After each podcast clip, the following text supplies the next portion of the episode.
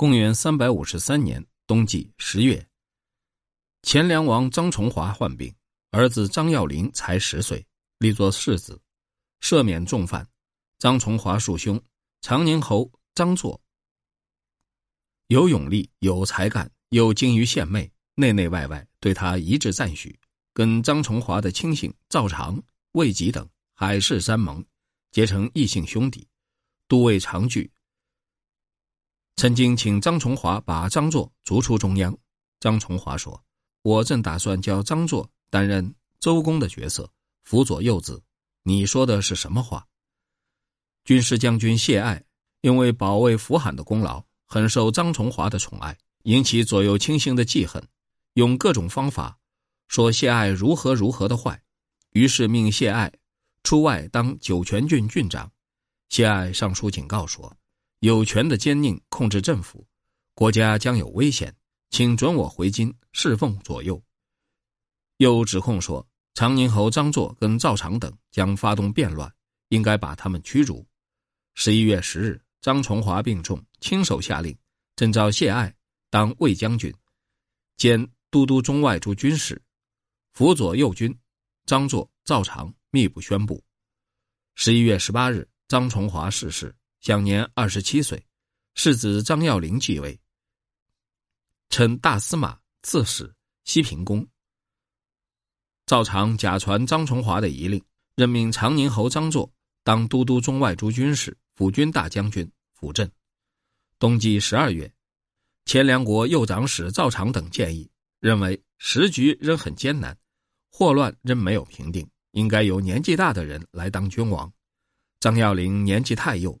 请立长宁侯张作，而张作早就受嫡母马太后的宠爱，马太后于是批准赵常的建议，罢黜张耀林，改封梁宁侯，命张作当大都督、大将军、凉州牧、梁公。张作既掌握权力，立刻纵情任性，奸淫横暴，诛杀张崇华的正妻裴王后及谢爱。公元三百五十四年春季正月，前凉王国首领。梁公张作登基称国王，把本年的建兴四十二年改称为和平元年，封正妻新女士当王后，儿子张太和当太子，老弟张天锡当长宁侯，另一个儿子张廷坚当建康侯，张耀林的老弟张玄敬当梁武侯，设立文武百官，在首都南北郊区祭祀天神地神，都用皇帝专用的音乐和仪式。尚书马吉恳切劝阻免职，郎中丁奇也规劝说：“我们自从武功以来，世世代代对晋王朝遵守臣属的节操，忠贞不二，五十多年，所以能用一个州的人力对抗天下最强大的盗匪。战争虽然每年不断，人民都不疲惫，殿下的功业和恩德并不高过祖先，却迫不及待地发动革命。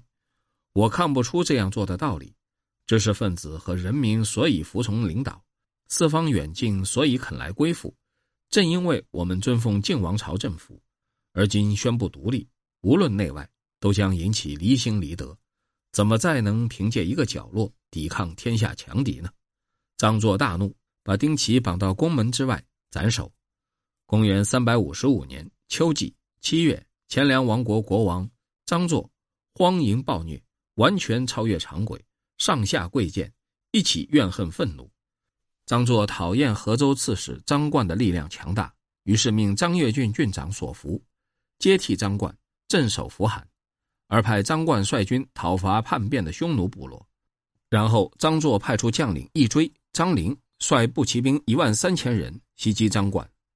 张越郡人王鸾深知算命占卜，告诉张作说：“这次军队出动一定不会回来，亡国危险。”并指出张作三大罪状，张作暴跳如雷，认为王鸾妖言惑众，斩首示众。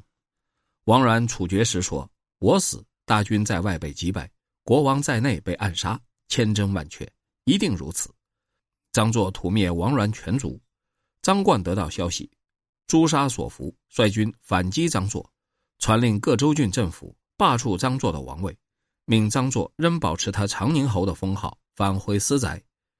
拥护梁宁侯张耀林复位，义追、张陵大军刚刚渡过黄河，张冠迎战，义追等大败，抛弃残军，单身匹马逃回。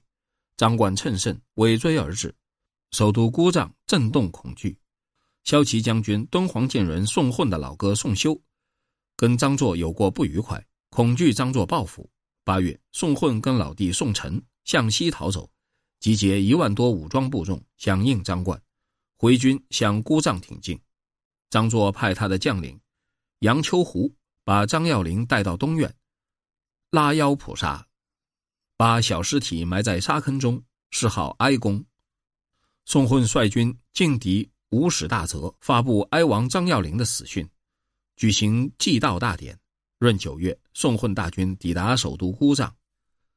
前梁王张作下令逮捕张冠的老弟张据和张冠的儿子张松，打算诛杀张据、张松。得到消息，紧急招募壮士数百人，对外宣称张作凶暴，我家老哥大军已到城东，胆敢举手对抗的，屠灭三族，大开西门。迎接宋混大军入城，已经跃升到领军将军的赵常等大为惊恐，入宫逼迫马女士申殿，宣布另行拥戴张崇华的幼子梁武侯张玄敬。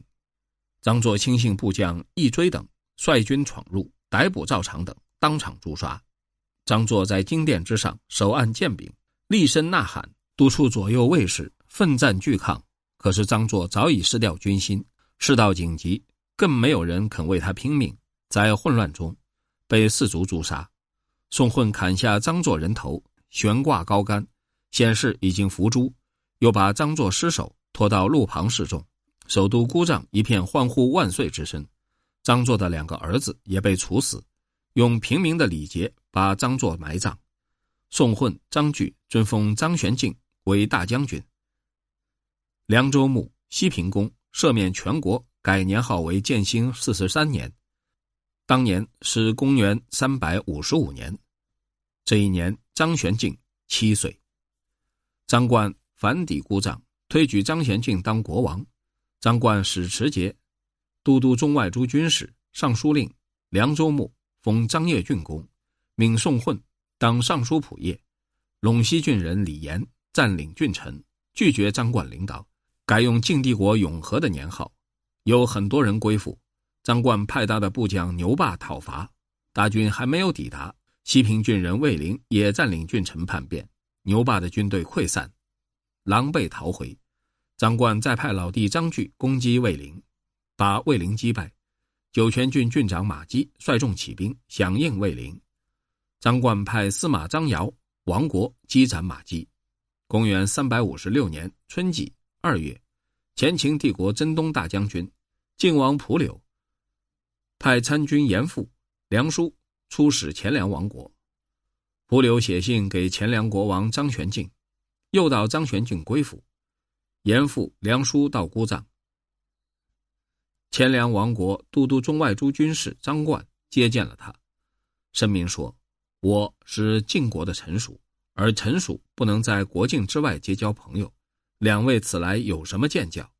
严复、梁书说：“晋王跟阁下相邻，虽然千山万水从中隔绝，可是风向相通，道路相接，所以特别派我们前来伸出友谊之手。你何必奇怪？我们君王以立张轨、张氏、张茂、张俊、张崇华、张耀林六世，都尽忠晋国。如果跟蒲大将军互相交往，恐怕对上违背先王的本意。”对下败坏知识分子和庶民的气节，难道可以？严复梁书说：“晋国衰弱，失去天命，为时已久，所以贵国从前的两位国王向两个赵国低头称臣，这是面对危机时的智慧反应。而今我们大秦帝国的威势和恩德正达高峰，梁王如果想在河西当皇帝，这一定不是我们大秦帝国的敌手。”如果打算保持以小国侍奉大国的立场，那么为什么不舍弃晋国，而侍奉秦帝国，长期的保持荣华富贵呢？张冠说：“中州喜欢说话不算话。从前赵国使节的车辆刚刚回去，他们的大军已经开到，使我不敢相信。”严复梁书说：“自古以来，身居中原的帝王，教育文化都不一样。赵国喜爱奸诈，大秦帝国坚守信义，怎么能一概而论？张先、杨初都曾经起兵抵抗，不肯臣服，奸帝讨伐，生擒活捉，赦免他们的罪行，赐给他们爵位官职，不是石家班能比得上的。张冠说：“果然像你所说，大秦帝国的威势恩德，天下无敌。为什么不先去夺取江南？到时候天下自然全属你们。今天蒲将军何必多此一举？”严复梁书说：“江南人民头发截断，身体刺花，不知道道理的人，首先叛逆，教化推广之后才肯臣服。主上认为，江南必须用武力征服。”而何佑可以用大义沟通，所以先派出使节表达善意。如果阁下不能了解上天意志，则江南得以延长数年寿命，而何佑恐怕不会再是阁下的领土。张冠说：“我们地跨三州，武装部队十万，西到葱岭，东到黄河，攻击别人绰绰有余。何况仅止防守，为什么要害怕你们呢？”严复梁书说。贵国山河坚固，比萧山和函谷关如何？人民财富丰饶，比秦州、雍州如何？杜洪、张据继承赵国县城的基业，兵强马壮，财富如山，有把关中装入口袋，像卷席一样统一天下的大志。先帝军旗指向西方，十天半月之间，对方就像冰块一样消失，浮云一般飘散，不知不觉。大局换了主人，主上如果认为贵国不肯臣服，赫然震怒。战斗部队一百万人，擂鼓西上，不知道贵国怎么应付。张冠笑着说：“这种事应由大王裁决，我本身不能做主。”严复梁书说：“梁王虽然天生英明，但年龄还小，阁下身居伊尹、霍光的重任，国家安危全看阁下一句话。”张冠大为恐惧。于是先称，奉张玄敬之命，派使臣前往前清帝国称臣。前清帝国依照张玄敬所称官爵，重做一次加授任命。公元三百五十九年，凉州牧张冠猜疑嫉妒，凶暴苛刻，完全看自己的喜欢不喜欢去施行赏罚。郎中因循规劝他，张冠说：“老虎生下来三天，自己就会吃肉，用不着人教。”因此，人心对他背弃。辅国将军朱混性情忠直，张冠畏惧，打算诛杀宋混和宋混的老弟宋臣，顺便罢黜前梁王张玄敬，自己登基。于是征召武装部队数万人到姑臧集合。宋混得到消息，跟宋臣率壮士杨和等四十多个骑兵秘密进入南城，号召各大营。张冠谋反，我们接到太后的诛杀命令。一会儿功夫，煽动两千人。张冠也得到消息，率军出击，被宋混击败。张冠麾下的将领玄卢直刺宋混，宋混身穿厚甲，不能刺穿。宋混反击，于是生擒玄卢。张冠的部众全体投降，张冠跟他的老弟张据一起自杀。宋混屠灭张冠三族。前梁王张玄静任命宋混使持节。都督中外诸军事，骠骑大将军，封酒泉郡侯，代替张冠辅政。宋混于是请求张玄敬撤销国王称号，任称凉州牧。宋混对玄鲁说：“你用矛刺我，我幸而没有受伤。而今我掌握，而今我掌握权柄，你是不是害怕？”玄鲁说：“我深受张冠厚恩，刺你的时候，唯恐怕不能刺穿，其他没有任何畏惧。”宋混欣赏他的侠义，把他当做心腹，